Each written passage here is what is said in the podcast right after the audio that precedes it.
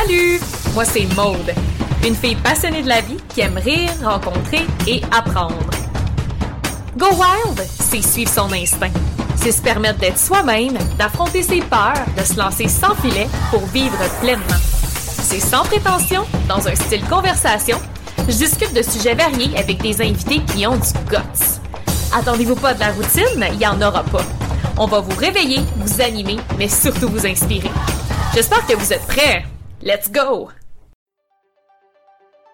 Je considère que c'est l'humanitaire des fois ce que je fais quand je suis en train de répondre à un droit fondamental humain, un besoin fondamental humain qui est celui d'être un enfant, celui de jouer.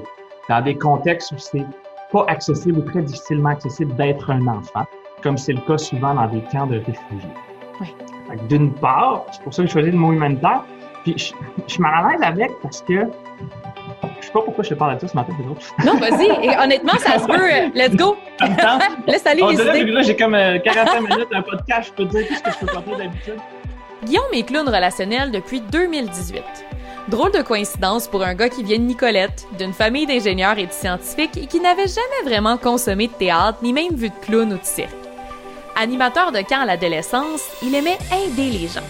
Il pensait devenir psychologue, il a d'ailleurs étudié en psychologie, mais c'est son expérience comme animateur dans le Grand Nord du Québec à Salouit qui fut son déclic.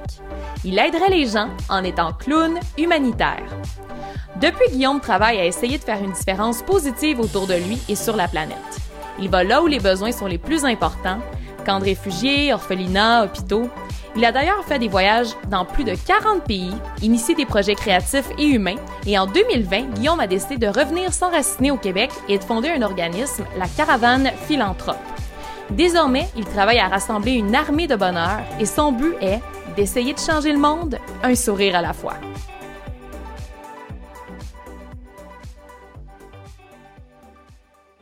Ben, bon matin, Guillaume, comment ça va? Bon matin, Maud. Euh, ça va pas pire. J'achève mon premier café. Ça va aller mieux après.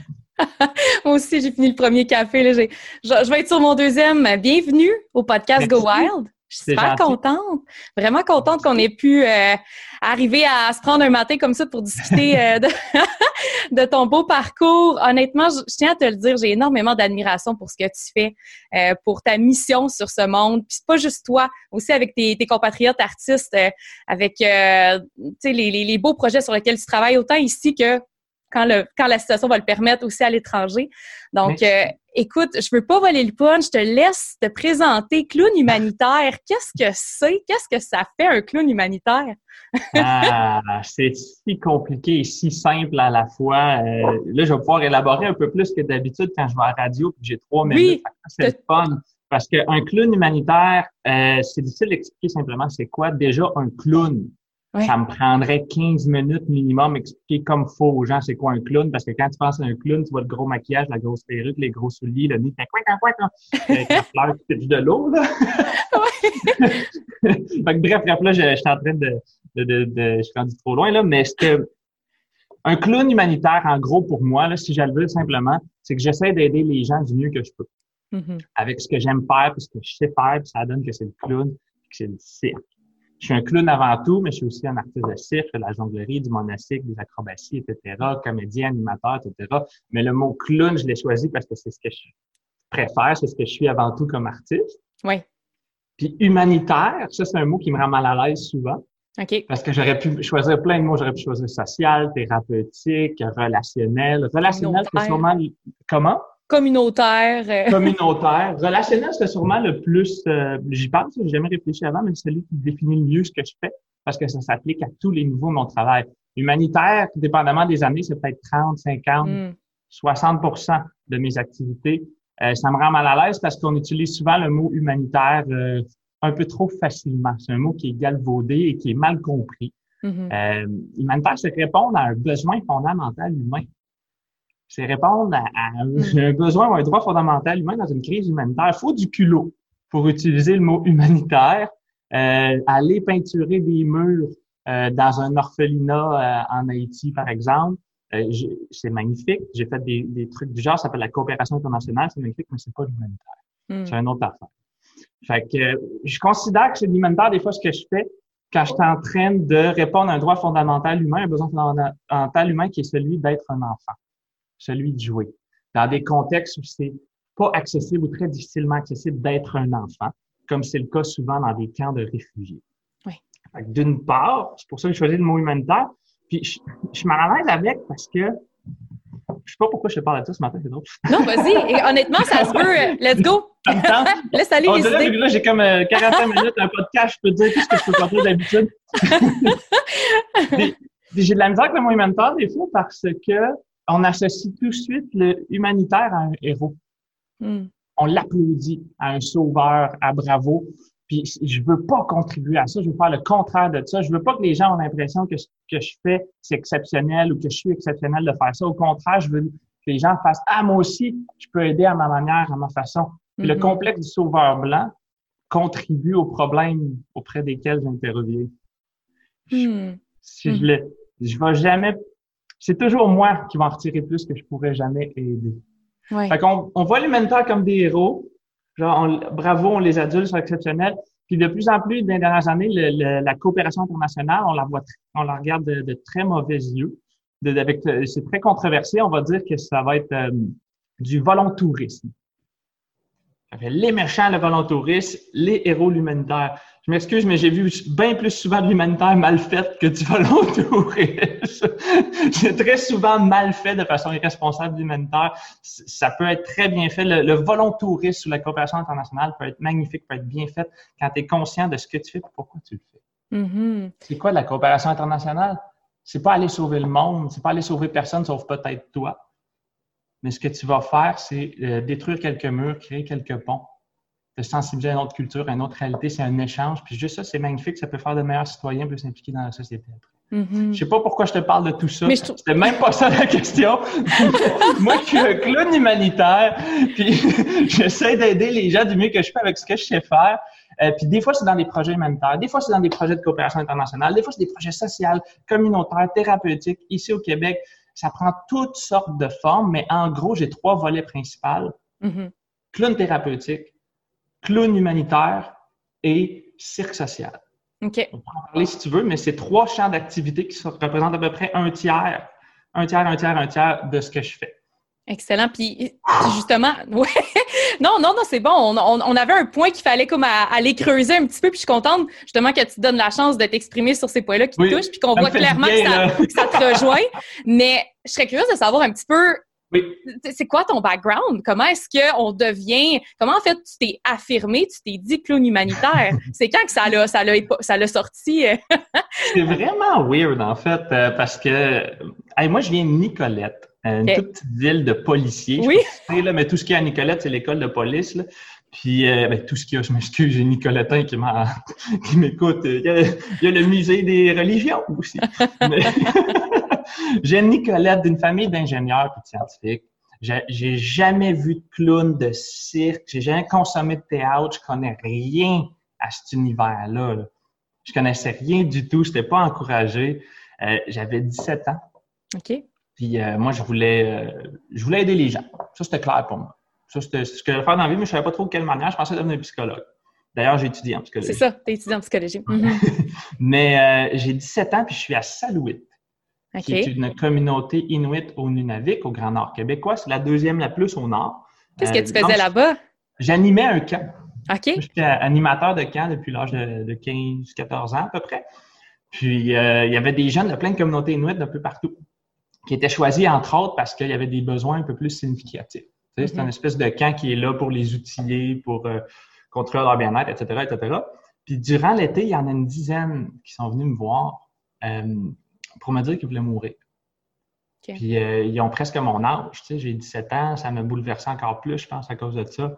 Je me suis senti une responsabilité, puis je savais pas trop quoi faire. Ça donne qu'il y avait un costumier dans le camp, avait une espèce de perruque de clown jaune lait avec des spikes. Genre des cheveux, genre les... cheveux du chanteur de Yellow Molo version clown. J'ai mis ça sur la tête. Je suis sorti dans la rue naïvement, comme ça, tout bonnement, puis je suis allé à la rencontre de monde que je savais qui allait pas bien, à essayer de les faire rire. Puis j'étais vraiment poche. Mais tu avais une belle intention, tu avais une volonté. Ouais, ça, ça marchait pas. Ça les faisait pas rire. C'est correct parce que là, je ne savais pas à ce moment-là. Aujourd'hui, je sais, un clown, l'objectif n'est pas d'être drôle. Un clown, ce n'est pas drôle. Mais en tout cas, c'est une autre histoire. Fait que là, j'essaie de rire, puis ça marche pas. Mais ça mettait des sourires puis des étoiles dans les yeux qu'il y en avait trop rarement. il y avait quelque chose derrière ça, puis c'était comme juste une intuition au début. Ah, wow, c'est bien cool, hein? il me semble que ça me ressemble, il me semble que c'est hot. Ça. Il y a plus que des niaiseries là-dedans. Moi, je vais aider le monde, mais, mais tu sais, psychologue, c'est pas assez créatif pour moi. Ouais, je vais devenir clown humanitaire. Puis même, je me suis dit, je vais devenir le premier clown humanitaire au monde. C'est ça, parce que ça n'existait pas vraiment. Oui, ça existait. Ah, ça existait, OK. prétentieux, là. OK. le premier clown humanitaire au monde. Euh, tu sais, Patch Adams faisait ça depuis 40 ans, là, puis il fait bien plus que moi encore aujourd'hui. Et d'autres gens, il y en a plein, il y en a plein. Ben, il y en a plein. Ça reste un petit milieu, mais il y en avait quand même déjà quelques-uns. Mais quand je les ai découverts, ça m'a juste motivé d'autant plus. Fait que bref, c'est à ce moment-là que j'ai chargé dans ce rêve-là dans ce projet-là. J'ai vraiment chargé de manière intense. J'ai jamais arrêté. Puis euh, plus, plus, on dirait, je débroussaillais, je me faisais mon chemin, plus je découvrais vraiment c'était quoi. C'était confrontant par bout. Ça me, ouais, ça me rentrait dedans fort, surtout de devenir clown. Plus mm. que le côté humanitaire, surprenamment pour les gens, mais devenir clown, c'est ultra confrontant. Dans quel sens? Je suis curieuse. En quoi est-ce que c'est, si tu passes, découvres, faut que tu fasses ressortir des traits de ta personnalité ou, OK. C'est, euh, on dit en clown qu'il faut que tu découvres tes qui, puis c'est principalement tes défauts qu'on utilise en clown. C'est une démarche authentique, le clown. Mm-hmm. Euh, tu découvres tes qui pour l'accepter. Mettons, tu découvres tes défauts pour accepter tes défauts, pour aimer tes défauts, pour pouvoir les partager avec le public. Parce que si je suis pas à l'aise avec ce que je te partage, je te donne comme pas la permission de rire avec moi. Ah, OK, OK, je comprends. bref, c'est super confrontant de devenir clown, surtout quand tu es jeune de même. Quand je suis allé à l'école de clown, j'avais quoi, 19 ans, je pense, à peu près. Là. Puis euh, après une journée ou deux, je suis parti. Je n'étais pas prêt. Il fallait que je revienne un an plus tard. Ah, wow. émotionnellement, les, émotionnellement, c'était trop rushant. les bons clowns, ils ont 55 ans. Là. Mhm. Euh, il y a eu assez de cheminement personnel, assez de connaissance ah de soi pour être. On sous-estime vraiment c'est quoi. Je pense qu'on comprend pas parce qu'on a juste les références de Bozo et compagnie, là, Ronald McDonald, là, mais c'est une discipline théâtrale euh, hyper élaborée, hyper sensible et touchante. Mm. Puis en gros, là, la, différence avec le théâtre normal, c'est que il n'y a, a, pas de quatrième mur. C'est-à-dire, il n'y a, pas de, a pas de distance avec le public. Comme le, film Deadpool, c'est un exemple que j'aime donner. Là, mais Deadpool, il regarde le public dans les yeux, puis il s'adresse à eux, il fait des insights sur ce qui se passe. Fait que l'objectif du clown, c'est de créer un contact avec le public. Non pas d'être drôle, c'est d'être attachant. Hmm. C'est même pas drôle quand c'est drôle. C'est, je pense pas que c'est le bon mot. Être drôle, c'est un humoriste. Tu sais, il y a un procédé humoristique derrière. puis là, il fait des gags. Il peut avoir des gags en clown, mais c'est pas nécessaire. Fait il y a un procédé humoristique où tu vas rire. Tu comme, ah, quelle bonne idée. C'est bien réfléchi, ce gag. En clown, tu sais pas pourquoi tu ris. Comme ils viennent de faire de quoi, tu fais, c'est comme un peu de l'absurde, ouais. Ben, c'est comme, mm. tu t'en rends pas compte, mais il te fait penser à ton bonhomme Jocelyn, mettons. OK.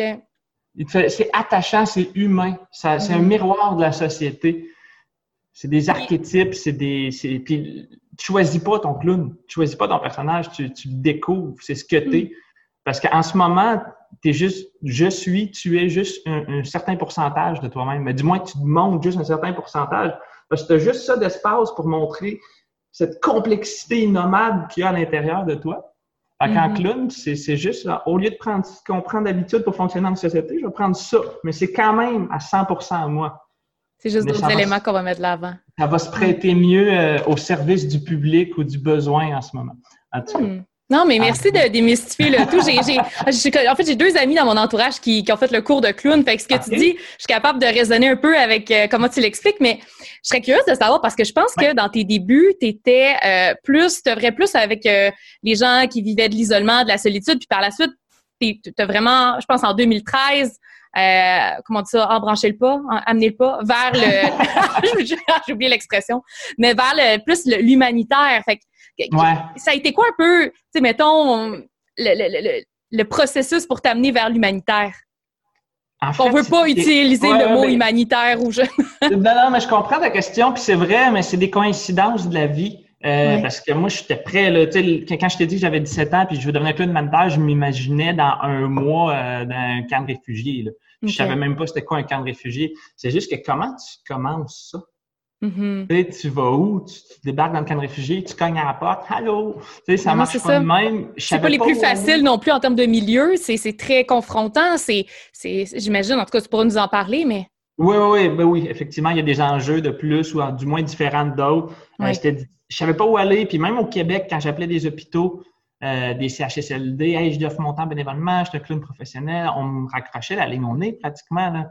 Mm-hmm. Euh, voyons, un clown, de quoi tu parles? Aujourd'hui, c'est un peu plus connu à cause de ben, à cause de moi, entre autres, mais à cause de Dr. Clown, parce qu'il y, a des, mm. y a des initiatives qui sont plus médiatisées puis qui, qui, ont fait de la pub positive, mais à l'époque, on savait pas trop c'était quoi. Fait que je me faisais retourner de bord.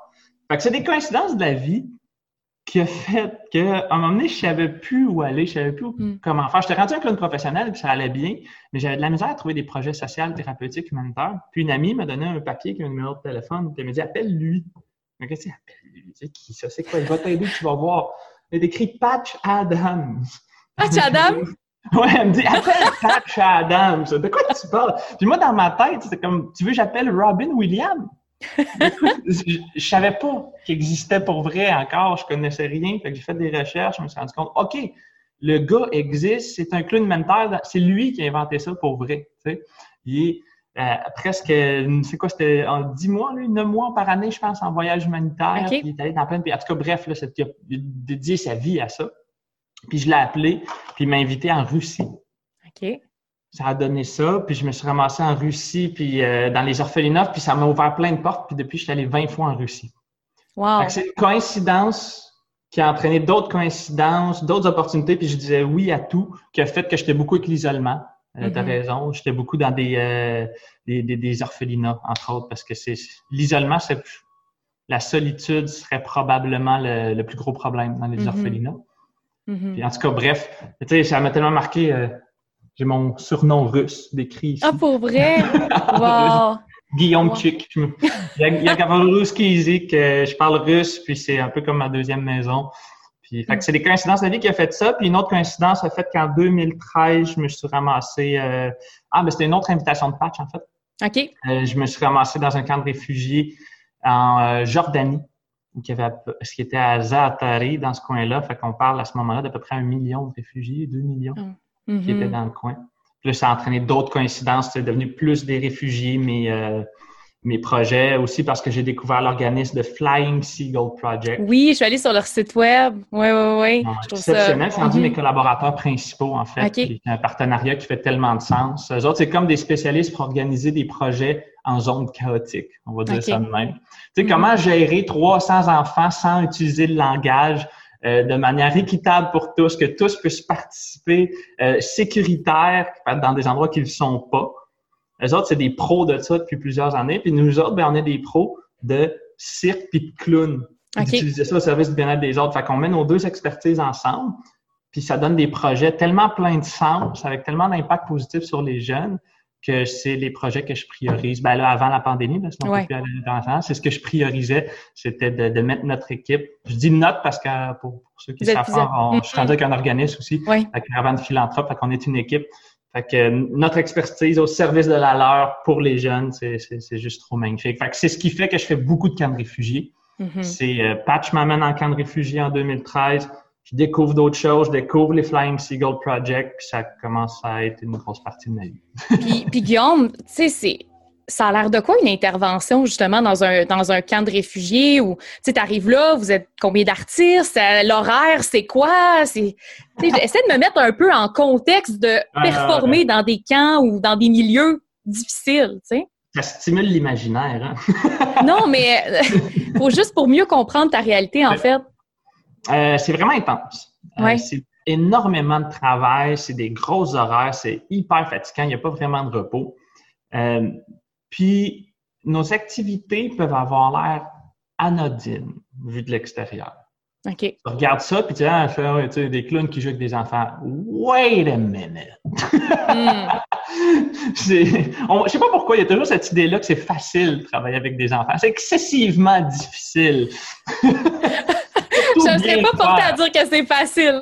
non, mais il y en a beaucoup qui pensent que c'est plus facile. Genre, pitch-leur une poignée de crayons de cire, là, ils sont en business pour deux heures. Non, non c'est excessivement difficile, surtout si tu veux bien le faire. Les enfants ont le droit même, à la même qualité d'intervention et d'amusement que les adultes ont. Pourquoi? Il faudrait mettre moins de budget ou moins d'efforts avec les Mhm. enfants? Bref, en tout cas, je m'écarte encore.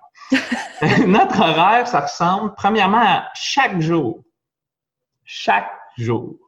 Il va avoir, ça dépend des projets, mais genre, on a un projet typique, mettons. Chaque jour, il va avoir un rituel, une séance de jeu. Ça va durer peut-être une heure. Ça dépend, on est flexible. Il va commencer de la même manière, mettons une cloche à la même heure. C'est qu'on va peut-être être 5-10 artistes parce qu'on s'alterne. Il y a des équipes de bénévoles, des gens qui s'alternent, puis on fait des jeux en cercle. Là, ça a l'air anodin. Ils jouent à des jeux vraiment simples comme euh, Quack Quack Wouf, là, qui on avait un équivalent, là, genre, euh, tu tournes en rond, là, tu chantes une chanson, là, puis là, tu touches deux têtes, puis il y en a qui Il est loin dans ma tête. Ouais, ouais, ouais. Ouais, en tout cas, des jeux simples, simples, simples, Ouais. simples. Fait que ça a l'air anodin, mais c'est tout réfléchi Hmm. pour qu'on puisse le faire, l'expliquer sans langage. Parce que on pourrait, mettons, l'expliquer en arabe, apprendre des mots arabes, mais là, on serait en train de mettre de côté ceux qui parlent français. Beaucoup de réfugiés parlent français, des réfugiés africains, ceux qui parlent kurde, ceux qui parlent perse, etc. Fait qu'il faut que ça soit accessible pour tous. Unificateur. Donc, Mhm. sans langage, il faut être expressif. Il faut que ça soit équitable. En cercle, c'est une des raisons du pourquoi. Tout le monde est égaux en cercle. C'est pas compétitif, Mhm. euh, qui permet aux jeunes de participer, de se sentir valorisés, de s'exprimer, d'être au centre de l'attention à certains moments. Des fois, ça prend juste une seconde, mais il faut que le jeu puisse, quand m'amener le jeune est dans le milieu, les gens, ils donnent du feedback positif. Parce que c'est ça, même ça a l'air anodin, mais c'est ça qui contribue à guérir les traumatismes que ces Mm. enfants-là ont eu à la guerre. C'est à, à petit coup de deux secondes qui se fait applaudir par tout le monde, qui se dit bravo, t'as réussi. À chaque jour, tu vois des changements immenses dans leur comportement puis dans leur, dans leur traumatisme. Puis toi, normalement, c'est- t'es. Excuse-moi, mais t'es... vous restez combien de temps? Tu sais, règle générale, c'est des, c'est des contrôles d'un Toujours. mois? Pardon? Toujours. OK. C'est des projets qui, idéalement, n'arrêtent jamais. OK. Fait que vous C'est- quittez, mais puis, les euh, équipes vont s'alterner. Fait que moi, je vais venir un mois, deux mois, un autre va venir quelques semaines, puis il y a toujours au moins un ou deux leaders sur place. Puis, euh, je dirais qu'en moyenne, il y a 5-10 personnes sur place, OK. à peu près. Ouais. Puis, tu sais, on, on a souvent l'impression que c'est dangereux. Il y a beaucoup de gens qui ont cette idée-là, c'est dangereux, qui ont fait, oui, ça arrive qu'il y a des risques pour la, la- ma, ma sécurité physique. Mais ce que les gens ne réalisent pas, c'est que le risque numéro un, c'est les jeunes. Hmm. Le nombre de fois que j'ai eu peur pour ma sécurité à cause des jeunes qui m'attaquaient à grands coups d'amour. OK, j'étais comme, mais mon Dieu, qu'est-ce qu'il non, non, dire? mais parce que ça, imagine Ouais. des, des jeunes hyper traumatisés qui ont fréquenté, qui ont côtoyé la guerre, la violence pendant des mois, peut-être des années, ils sont comme déprogrammés, ils savent plus comment aimer, ils savent plus comment entrer en relation. J'ai, j'ai des, on m'a lancé des roches, on m'a donné des coups de poing, mais tu sais, je arrivé que mon costume soit déchiré au complet. C'est leur façon de vouloir d'attention, de dire je t'aime, mais Mhm. c'est rough, puis ça fait mal pour vrai des fois. Puis tu sais, je dis des enfants, mais des enfants, ça va jusqu'à 17 ans. Là. Les adolescents, des fois, c'était très rough. Puis c'est ça aussi, quand je dis que ça a l'air anodin, de regarder les jeux qu'on fait, euh, c'est une armée de clowns. là. Il y, a, il y a un leader qui est au milieu du cercle, qui lit des affaires. Il y en a un qui fait des micro-interventions. L'autre, gère telle affaire. Puis s'il y a une affaire qui est mal faite, ça peut prendre juste quelques secondes. Si on n'a pas désamorcé tel comportement au, au- au bon moment, puis ça devient un moche pit Hmm. d'une violence inouïe et on doit évacuer le plus rapidement possible pour notre, notre sécurité puis celle des jeunes. Wow. C'est intense. Fait que c'est, il y a vraiment, ton- finalement, ton, la psychologie te sert, tu sais, dans le Oui. sens, dans, dans, ton, dans tes interventions, puis j'imagine que ceux avec qui tu travailles, tout ça, il y a- il y, a un gros background intervention psychologique qui est en jeu. C'est pas juste d'être un artiste, là, un artiste euh, de cirque, là. C'est beaucoup. Oui, oui, c'est, euh, ben, tu sais, on est une équipe, puis c'est la force du succès. Sais, C'est, c'est une force immense qui est, qui est la clé du succès de bien des affaires. Puis moi, j'ai un bagage en psycho, mais l'autre va avoir un bagage en, je sais pas, en gestion d'événements, l'autre en telle affaire, en pédagogie. Puis ça sert tout à un certain moment. Euh, la psychologie est pratique, oui, puis non. Euh, c'est très cérébral, hein, un cours en psychologie. C'est, une grosse critique que j'ai sur le monde de la psycho. Un On autre tombera pas là-dedans. Là. Mais on, à mon avis, en psycho, on n'est pas formé pour être des bons humains. On est formé pour euh, apprendre beaucoup d'informations par Mm. cœur. Ça ne m'a pas tant servi dans mon travail, à part que j'ai une sensibilité à certains diagnostics. Quand ça arrive que je tombe avec un jeune, Ok. oh, OK, mettons, lui, il est, je sais pas, autiste. Ben, ça va m'aider à savoir comment intervenir avec lui. Je comprends. Mais euh, c'est ça. Puis ce que je viens de t'expliquer depuis tantôt, qui est vraiment intense, c'est juste la première activité de la journée. Généralement, il y en a trois, dont des spectacles dans d'autres affaires. Mais euh, celle-là, c'est celle que je trouve la plus importante, même si c'est probablement la plus simple Mm-hmm. C'est-à-dire qu'il n'y a aucun talent de cirque, de clown ou quoi que ce soit euh, qui, est, mis à contribution. On fait juste jouer avec des enfants. C'est vraiment la plus simple, mais aussi la plus importante. Ça fait partie de leur quotidien. Mm-hmm. On leur permet de s'exprimer. Est ancré dans une routine aussi, de ce que je remarque. C'est tout le temps même heure, tout ça. Fait qu'on crée... Euh, pour l'enfant, c'est important d'avoir des points d'ancrage, des... Oui, puis ils sont complètement déstructurés. Souvent, il y en a qui n'ont même plus de parents, ils sont laissés à eux-mêmes, puis ils n'ont plus rien. Puis pour beaucoup, c'est leur seul truc, le, seul truc qui revient à chaque jour de positif, ou c'est la seule, c'est leur plus beau moment de la journée. Mm-hmm. C'est leur seule structure. Puis ils nous testent. Hein. Mm. Ils n'ont plus de prof, ils n'ont plus rien. On est les seuls là, qui mettent des règles, puis un cadre, puis même si on est super lousse, puis on fait toujours dans le sourire, ben, un enfant, il, a besoin de ça, mais il a besoin d'être testé aussi. Fait que ah non, c'est clair. Ça doit être des journées quand même assez éprouvantes, mais en même temps tellement gratifiantes. Puis, tu sais, j'avais écouté une de tes entrevues, puis tu l'as dit, c'est comme, t'es tellement plein de, c'est tellement un, travail qui est, qui est gratifiant, puis qui est, tu sais, on dirait que je, je, me souviens plus du mot que tu as dit, mais je trouve ça tellement beau. C'est comme, tu peux pas être plus heureux, là. Ah, ben non, c'est c'est le plus beau métier du monde. Là, je chiale depuis tantôt sur des trucs, juste pour, pour relativiser, pour montrer aux gens que c'est compliqué puis que c'est euh, vraiment de l'organisation. Mais euh, je, je ferais rien d'autre. C'est tellement le fun. C'est la question qu'on me pose le plus souvent, euh, probablement, c'est comment tu fais pour mm. côtoyer, c'est la misère, nanana, ça doit être difficile. Je, ne l'ai jamais vraiment compris, la question. Je comme, je le fais parce que c'est le fun. Tu sais, je mm. considère que je suis une des personnes les plus heureuses que j'ai rencontrées de ma vie. Je le pense pour vrai. Je le pense pour vrai, mais en même temps, c'est facile d'être euh, être plus heureux que la moyenne de nos jours en Occident. oh. Quand on nous enlève le contact humain, de plus en plus isolé, de plus en plus euh, se mettre sur des, mais, possessions. mais oui, c'est ça, tu, sais, tu débarques quelque part, là, puis je ne suis pas un docteur là, sans frontières qui va faire des opérations avec du sang partout, puis la vie de quelqu'un est, est entre mm-hmm. mes mains. Je débarque pour avoir du fun avec les gens, pour les rencontrer, puis dès qu'on arrive, euh, ils nous reconnaissent, des fois même sans qu'on soit allé dans le pays maintenant, à cause qu'on est allé dans beaucoup de camps de réfugiés, puis les, tous les réfugiés ont des, euh, des téléphones intelligents. Oui, on est en 2020, ça n'existe pas un humain, peu importe. Quand il est défavorisé, qui n'a pas accès à un téléphone quelque part. Fait qu'ils servent en équipe et ils débarquent là, par dizaines, par centaines, comme Ouais! Ils sont contents de nous voir, tu sais, puis attendent au lendemain pour la prochaine activité. Fait c'est super gratifiant. Puis y a-tu eu des moments, justement, des moments marquants, Guillaume, que ce soit dans toutes les destinations où tu es allé, un moment où une personne que tu as rencontrée dans tes voyages, je te, je te laisse euh, en parler. Tellement, j'imagine. ça va être difficile à choisir. Je vais le faire, je vais le faire, mais tu sais, euh, c'est de même que j'ai bâti ma conférence. Là. Oui, ah, oui, euh, oui. Ça commence à faire longtemps que je l'ai fait, puis c'est des moments marquants. J'ai ah, ce moment-là m'a vraiment marqué. Fait que là, oh, je l'ai fait en conférence. Fait qu'au début, elle durait 15 minutes, une demi-heure. Là, je suis rendu genre à 3-4 heures de stock de conférences. Que, là, on me demande généralement pour des une heure, puis ça me déchire. Il faut que je choisisse juste une heure. le moment marquant. Fait que là, tu me demandes juste une histoire. Je suis comme Ah! mais oui. Mais, euh, je peux en choisir plein, mais je vais en choisir une euh, qui est vraiment. Je sais pas pourquoi j'ai envie de choisir elle. C'est pas, euh, c'est pas une anecdote là, qui est bouleversante ou qui, qui est arrivé de quoi d'exceptionnel, mais c'est parce que je pense que c'est un, podcast pour les nomades, si je me trompe pas. Mon nomade, voyageur, euh, expat, oui. Mais euh, quelque chose qui fascine souvent les gens, c'est que j'ai euh, tout ce que je possède entre dans mon sac à dos hmm. depuis plusieurs années. là, c'est plus vraiment vrai depuis la, pandémie parce que l'ordinateur sur lequel on a notre rencontre en ce moment ne rentre pas dans mon sac à dos. Il y a deux, trois autres choses euh, que j'ai achetées depuis, mais ça reste que j'ai vraiment pas grand-chose. Mm-hmm. Euh, puis ça, c'est arrivé, je, je, marchais en pleine tempête de sable dans un, dans un désert en Jordanie.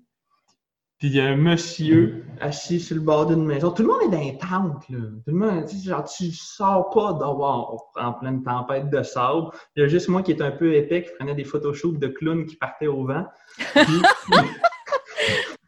le monsieur qui est devant sa tente, ben, je dis une tente en tout cas, une genre de petite maison chambre en haut, avec un turban et une grosse barbe, là, c'est, il a vraiment l'air de cliché, là, il a l'air de, Ben Laden. Puis il me regarde de même. Qu'est-ce qu'il veut, lui? Qu'est-ce qu'il veut? je passe devant. il me dit Hey yo! American! Non. Euh, Canadian. Oh, Canadian! George, W. Bush. Oui, moi pourquoi? High five! Bravo, George W. Bush! Puis là, il me dit une phrase, il me regarde droit dans les yeux, puis il est vraiment intense. Puis il me dit, en anglais, euh, je vais le dire en français, là, mais je me rappelle plus en anglais exactement, mais il me dit, si tu possèdes plus de choses qu'il peut en entrer sur ton chameau, il est temps de donner. Hmm. of nowhere, en milieu d'une tempête de sable. C'est comme, c'est quoi les chances d'avoir ces. Oui, comme une synchronicité, oui. puis moi, j'étais à un moment où je me disais, je trouve que j'ai trop de choses, je vais être, euh, je vais voyager à temps plein. Puis il me dit, si tu possèdes plus de choses, tu peux en entrer sur ton chameau, il est temps de donner. Je dis, est-ce qu'il a raison? J'ai bien trop d'affaires sur mon chameau. c'est tellement absurde, mais c'est lui qui a fait que j'ai commencé à donner puis à vendre tout ce que je possède. On est en quelle année, mettons? Ça fait combien de temps de ça? On est en 2013, je pense. OK. À peu près. En 2013. J'ai commencé à donner, vendre tout. Puis ça fait plusieurs, tu sais, je sais pas, c'est peut-être deux, trois ans plus tard que j'avais pratiquement rien. Puis que ma maison, c'est mon, sac à dos. Puis je reviendrai jamais en arrière. Hmm. Ben, tu sais, je veux dire, oui, je reviens en arrière, je leur dis, là, mais d'avoir beaucoup de choses, là, je pense qu'on ne réalise pas, on, dans un monde qui va vite, un monde de consommation, on ne réalise pas à quel point ça prend beaucoup de notre, notre temps, notre attention, notre énergie. Les décisions. Euh, Comment? Les décisions basées sur ce qu'on possède le matin, ce qu'on doit mettre, ce qu'on doit. des, des stimuli, de la gestion. Je pense que c'est un des ingrédients importants qui fait que je considère que je suis une des personnes les plus heureuses que j'ai rencontrées de ma vie. C'est un des ingrédients importants de mon bonheur, c'est cette liberté-là euh, liberté d'esprit de posséder mm. peu de choses. Puis aussi, je pense que là-dedans, il y a quelque chose comme donner l'exemple. C'est bien beau faire l'humanitaire, vouloir aider les gens, euh, mais je vais essayer d'être cohérent autant que possible avec ça. Puis je considère que le problème principal euh, qui contribue au problème auprès desquels j'interviens, la, racine principale de ce problème-là, c'est notre consommation. C'est notre mm. consommation irresponsable euh, indifférente, au-delà de nos besoins, au-delà de nos moyens qu'on a en Occident, on ne se rend pas compte à quel point ça a un impact ça a un impact humain, notamment écologique, etc. Euh, une des actions les plus violentes qu'on peut faire, c'est plate, là. sauf quelques rares exceptions, une des actions les plus violentes qu'on peut faire, à mon avis, c'est de dépenser un dollar. Nécessairement, quand tu dépenses un dollar, il y a un coût quelque part sur hmm. un humain, sur la planète. Ça ne veut pas dire de ne pas dépenser, ça veut juste dire réfléchir comme il faut. Mm-hmm. Pourquoi tu dépenses? C'est quoi tu achètes? Ouais. C'est même que j'essaie de vivre. Mais je trouve ça, je trouve ça magnifique. Puis, tu sais, ça, ça m'amène à, à, à, à, te ramener aux années un petit peu plus récentes où que, tu sais, non seulement tu, tu vivais de manière plus simplement, mais tu as aussi fait le choix pendant quelques années de de, de, de, ne pas te verser de salaire. Tu, tu, vivais, tu vivais de dons, tout ça. Tu peux-tu juste nous expliquer un petit peu c'était quoi cette période-là, puis qu'est-ce que ça t'a amené aussi? Est-ce que ça t'a rendu plus heureux? Est-ce que. ah, ça m'a amené une liberté immense. Euh, c'était quoi, mettons? C'est moi qui est provocateur, tu sais, qui veut, qui veut provoquer, prouver c'est possible d'être heureux puis de bien fonctionner en société sans cash. Là, on, met beaucoup trop d'importance au cash.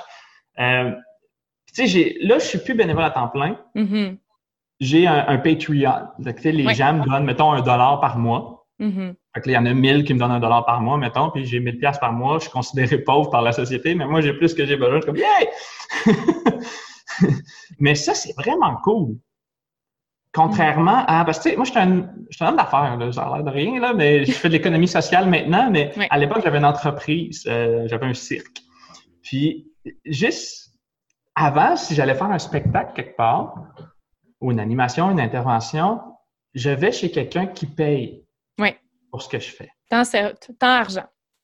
Oui, ça change, mm-hmm. ça change complètement la relation, ça change complètement euh, la, façon dont je le vis, puis dont la personne je le vis. Mm-hmm. Tandis que là, je vais voir quelqu'un pour aucune autre raison qu'avoir du fun avec toi. Je veux mm-hmm. juste aller te voir parce que je pense que c'est la meilleure chose à faire. Ça me donne la liberté de choisir où je vais, où je pense que c'est le plus pertinent, où ça va avoir le plus d'impact. Il y a une relation positive juste basée sur du fun. Puis s'il y a de l'argent involve, involve. C'est un ça, ça vient d'un tierce parti qui est quelqu'un euh, qui est Jocelyne Tremblay euh, de Shawinigan qui a vu ce que je fais, qui est comme Wow, je trouve ça important. Merci Guillaume de faire ça, je te donne un dollar par mois. Hmm. Un dollar par mois en plus, c'est pas grand chose. Ça change rien à la vie de Jocelyne Tremblay. Mais moi, à coup de centaines de personnes qui donnent ça, ça me donne la liberté d'aller m'impliquer où je veux. Fait que je mhm. trouve ça, euh, je trouve ça, je, suis fier en fait. Je trouve ça beau comme modèle.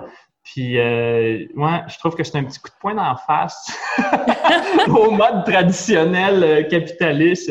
J'ai jamais vraiment de patron. Tu sais. Hmm. J'ai, euh, mais la seule chose, la seule pression que j'ai, ils me viennent des Jocelyne Tremblay qui me donnent un dollar par mois, qu'il faut que je fasse de quoi de bien. Hmm. Faut que je fasse de. Fait que moi, je me mets cette responsabilité de faire de mon mieux pour essayer d'avoir un impact positif alentour de moi. Ce qui est super cool. c'est vraiment, c'était, comment dire, ta seule motivation, c'est celle d'aider, puis en même temps, tu écoutes vraiment tes envies, puis tu y vas selon ce qui t'anime réellement. T'es pas, euh, comment ben, dire... Mes envies ben, ben, les besoins aussi.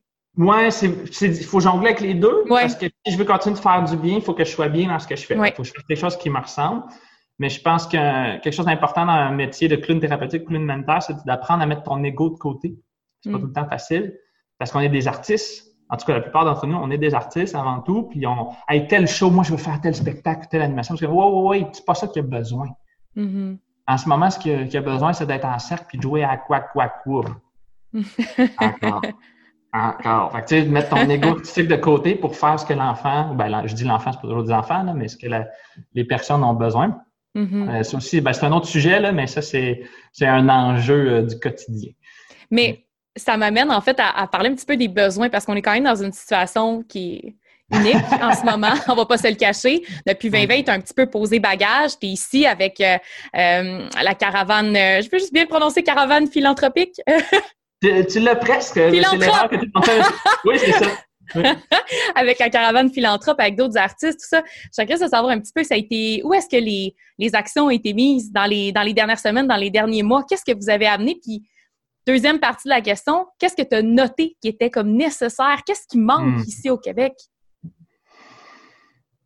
Qu'est-ce que tu as fait? Qu'est-ce que tu as noté en étant direct dans le tissu social? OK. Euh, ça a été un gros choc euh, sur le coup, la, pandémie. On avait des projets. C'est une grosse année qui s'en venait là, avec une dizaine de projets maintenant un peu partout sur la planète. On avait déjà trois équipes sur le terrain à l'international qu'il a fallu rapatrier. Avec le volet humanitaire. Tu sais, je te disais tantôt, les trois volets humanitaire, social, thérapeutique. Avec le volet humanitaire, il est sur pause complètement depuis. Mm-hmm. Euh, on a quand même pu utiliser les budgets qu'on avait pour ça, puis les, certains des artistes, parce qu'il y en a peut-être une trentaine. Là, on, en a fait travailler, euh, je sais pas, sept depuis mm. la pandémie, là, de, dans ceux-là du volet humanitaire. Euh, on a fait une centaine de spectacles à travers euh, les fenêtres puis les balcons de CHSLD, de résidence. Fait qu'on a gardé ces, ces artistes-là actifs assez rough pour les artistes. C'est. En tout cas, je prêche pour en paroisse. Hein, ben, être un artiste, c'est euh, c'est plus qu'un métier. Là. Il y en a qui vont jusqu'à dire que créer ou pratiquer ton art, c'est respirer, puis je comprends ce qu'ils veulent dire. Là. Puis là, soudainement, on perd tous nos jobs, puis on peut plus faire ce qui nous tient en vie. Fait que je trouvais ça important d'essayer de les garder actifs autant que possible. Puis en même temps, si on peut briser l'isolement puis répandre du bonheur à travers les fenêtres et les balcons, pourquoi pas? Fait que ouais. Voler on a fait ça. Euh, moi, de mon côté, je suis plus dans le volet thérapeutique. Ça, c'est ce qu'on appelle le, clown relationnel euh, dans les hôpitaux, les CHSLD. Fait que je suis beaucoup dans les CHSLD. Au début, j'étais par webcam. ils ont un iPad qui me donne un gros ziploc. OK. qui l'avait entre chaque personne. Puis là, je développais une relation avec des gens, puis tout. Oh. Puis chaque semaine, je les voyais par webcam. Puis à un moment donné, j'ai pu y aller en vrai, en cosmonaute, là. Oui. Le, ah, setup De, pandémie. Puis euh, il était tellement content, c'est comme waouh, c'est cool. Puis c'était, hey, c'était un choc là. Tu sais, j'ai l'habitude de voir des des, des, des, des, scènes du genre, mais pas chez nous. Mm. Tu sais, d'arriver dans, un CHSLD, puis il y a l'armée, puis il y a une tente, puis d'arriver en dedans, puis il y a une espèce de, de silence de plus que d'habitude, puis la moitié des chambres sont vides parce que les gens étaient décédés. Euh, c'est pas de même partout, là, mais ça donne que le premier où je suis allé en personne depuis la pandémie, c'était ça. Fait que ça a été un choc immense pour moi. Puis, mais pour répondre à ta question, qui était c'est quoi les besoins en ce moment, un truc du genre. dans le fond, à vous promener comme ça dans les tissus sociaux. Ils sont pas différents d'avant, tu sais. C'est, euh, ils sont juste, c'est juste nous souligner des trucs qui étaient déjà là, à mon avis. Euh, puis la solitude, l'isolement, c'est, à, mon avis, le, problème numéro un en Occident. Euh, je mhm. le pensais déjà avant, puis c'est. Je le pense depuis que je suis tout petit, on dirait. ça fait partie des choses que qui, quand on me dit, à Guillaume, tu dois voir tout plein d'injustices, tu dois être fâché, je dis, oui, j'en vois beaucoup. Mm. à Shawinigan, à Montréal, à, Trois-Rivières, à Québec. Je suis bien plus fâché de choses que je vois chez nous que j'en vois à, l'international. Elles sont juste plus insidieuses, plus subtiles parce qu'ils sont ancrés dans notre euh, dans notre quotidien, dans notre façon d'être, puis d'entrer en mm. relation avec les autres, puis la vie. Je trouve qu'on est euh, on est violent. Mm. Euh, je trouve qu'on est indifférent. Je trouve notre façon de consommer. puis la solitude. et je la conséquence sur la racine de tout ça, je ne sais pas trop, mais ça fait des ravages, euh, entre autres les problèmes de santé mentale, puis les suicides, etc. Au Québec puis en Occident, c'est fou les stats. Là. Fait que ben, j'allais déjà dans les CHSLD avant la pandémie. Euh, puis ailleurs. Euh, les CHSLD, c'est probablement une des populations marginalisées où les besoins sont les plus importants, à mon avis, détresse émotionnelle, solitude. Puis là, c'est rendu genre dans le tapis je vois la différence. Là, tu, vois, tu vois vraiment l'avant-après. Comment? Tu vois vraiment le avant-après. Oui, oui, oui. Ça s'est stabilisé un peu, ça s'est calmé un peu, mais c'est ça, tu sais, comme il y a une deuxième vague, je ne peux pas y aller. Je, je, redoute un peu ce que je vais retrouver quand je vais pouvoir y aller à nouveau. Là. Mm-hmm. Fait qu'est-ce qu'avec la, justement, avec la caravane, votre, votre but, ça va toujours rester un tiers, un tiers, un tiers ou l'idée va, va, de rester un petit peu plus dans notre Québec, de déployer du deux tiers ou tu sais, est-ce que ça l'a amené un peu à revisiter euh, vos, vos, objectifs ou juste déployer plus de gens, plus d'artistes? Ben écoute, c'est tellement un casse-tête cette pandémie-là, puis c'est incertain, puis ça change tout le temps. Euh, je pense même pas qu'on a le luxe de se poser la question ça va être quoi les pourcentages de chaque? C'est qu'est-ce qu'on peut faire en ce moment? Les mesures, c'est quoi qu'on peut faire pour contribuer? Fait que, euh, il y a eu des spectacles de confinement, on fait du clown thérapeutique, on a décidé de le prioriser en tout cas. On a l'impression que le CHSLD, c'est le, c'est, le besoin prioritaire, c'est celui qu'on a choisi. Puis on essaie d'offrir autant qu'on peut. Tu sais, je mm-hmm. commençais à développer des programmes. Okay. Mais je commençais à former des gens. Hey, mais c'est compliqué là, avec les mesures sanitaires et tout deux jours avant que le confinement numéro un arrive, j'étais en train de former ma première gang de clowns thérapeutiques. J'avais 15 clowns. Hmm. Ça faisait deux jours que je formais, paf! Formation annulée, tout. Fait que là, j'ai pas d'équipe de clowns thérapeutiques. Parce que c'est un autre métier complètement que tout le reste qu'on a nommé clown moteur. Tout ça, c'est d'autres enjeux, c'est d'autres expertises. Je peux pas pitcher n'importe qui. C'est pas parce que tu sais faire des backflips dans des camps de réfugiés que tu es capable d'aller faire une intervention en CHSLD c'est super compliqué. Fait que là, il faut que je prenne des gens qui ont déjà un certain bagage, euh, qui sont déjà allés un peu, puis je les amène avec moi un à un. OK. Fait que c'est long de former quelqu'un, tu sais, ça prend un mois, deux mois, et à chaque semaine, il vient avec moi, puis OK, cool, je donne des notes, puis là, à un moment donné, il devient autonome, fait que là, je peux en former un autre, mais il devient pas autonome. de gens dans la pièce. Ouais. Fait que, ouais, ouais, ouais. Petit à petit, j'en forme, que là, j'en ai deux qui sont pratiquement prêts, qui vont pouvoir avoir un CHSLD à eux à chaque semaine. Là, je vais pouvoir commencer à en former un autre. J'étais rendu là. Avant la deuxième mon objectif, c'est d'en avoir plusieurs CHSLD qui ont à chaque semaine. Mm-hmm. Puis sinon, on a le cirque social, qui est l'autre volet, euh, qui est... on était supposé avoir des, des, euh, des projets vraiment, euh, j'ai envie de dire, immenses, puis incroyables. Puis là, ça a tout été annulé. Puis on s'attendait pas à avoir du cirque social en temps de pandémie, puis on s'est fait approcher. Fait que finalement, une fois par semaine, on, on va avec euh, des enfants vulnérables. On a trois euh, organismes collaborateurs. On a la pédiatrie sociale de Trois-Rivières, la maison Coup de pouce, puis euh, la maison Mini quelque part. Fait que deux à, deux à Trois-Rivières à Longueuil. Fait que c'est des enfants, je dirais, marginalisés, vulnérables. Ça dépend lesquels qui mm semaine, on va faire du cirque avec eux. Le cirque social, en gros, c'est d'utiliser le cirque comme levier d'intervention pour contribuer au bien-être. Mm grosso modo. Fait que ça, c'est, on, on, en fait, mais c'est surtout euh, clown thérapeutique en CHSLD qui vont mettre notre énergie en ce moment. Excellent. Pour le, le plus grand, le plus grand bonheur de ces gens qui malheureusement sont, mon Dieu, vivent isolement au quotidien. Puis, en tout cas, bref, merci pour ce que tu fais puis pour ce que tu, pour les gens que tu formes au compte-goutte. on espère que la situation va se résorber. Puis, euh, tu sais, Guillaume, on va tranquillement vers euh, les questions rafales. Je ne sais pas si, euh, si tu es prêt. Qu'est-ce qui se passe? Qu'est-ce que je fasse? tu fais juste répondre. Tu fais juste parler. Des mots doivent sortir de ta bouche. That's it, that's all. Donc, est-ce qu'il y a une peur que tu as laissée aller dernièrement? Non. Quelle est-elle? Non? non? j'ai une peur présente, une seule, je pense. Je suis pas un gars peureux, sauf une chose, j'ai peur de moi. Hmm. J'ai peur, euh, ouais. J'ai eu des problèmes de santé mentale dans le passé, puis euh, j'ai peur que ça revienne. Puis j'ai non, je vais pas laisser aller cette peur-là. Hmm. Y a-t-il un endroit? Alors, pas à ça! Euh, non! Mais tu en même temps, le clown, tu l'as dit tantôt, ça demande vraiment un gros travail d'introspection pour faire sortir certains éléments. Fait que c'est comme un peu euh, n'importe quel acteur. Hein. On le dit des fois, il faut tellement de se mettre dans son personnage ou aller dans nos zones d'ombre qu'on appelle que ça peut faire ressortir euh, toutes sortes de choses. Mais un endroit où tu retournerais n'importe quand? Thaïlande. Hmm.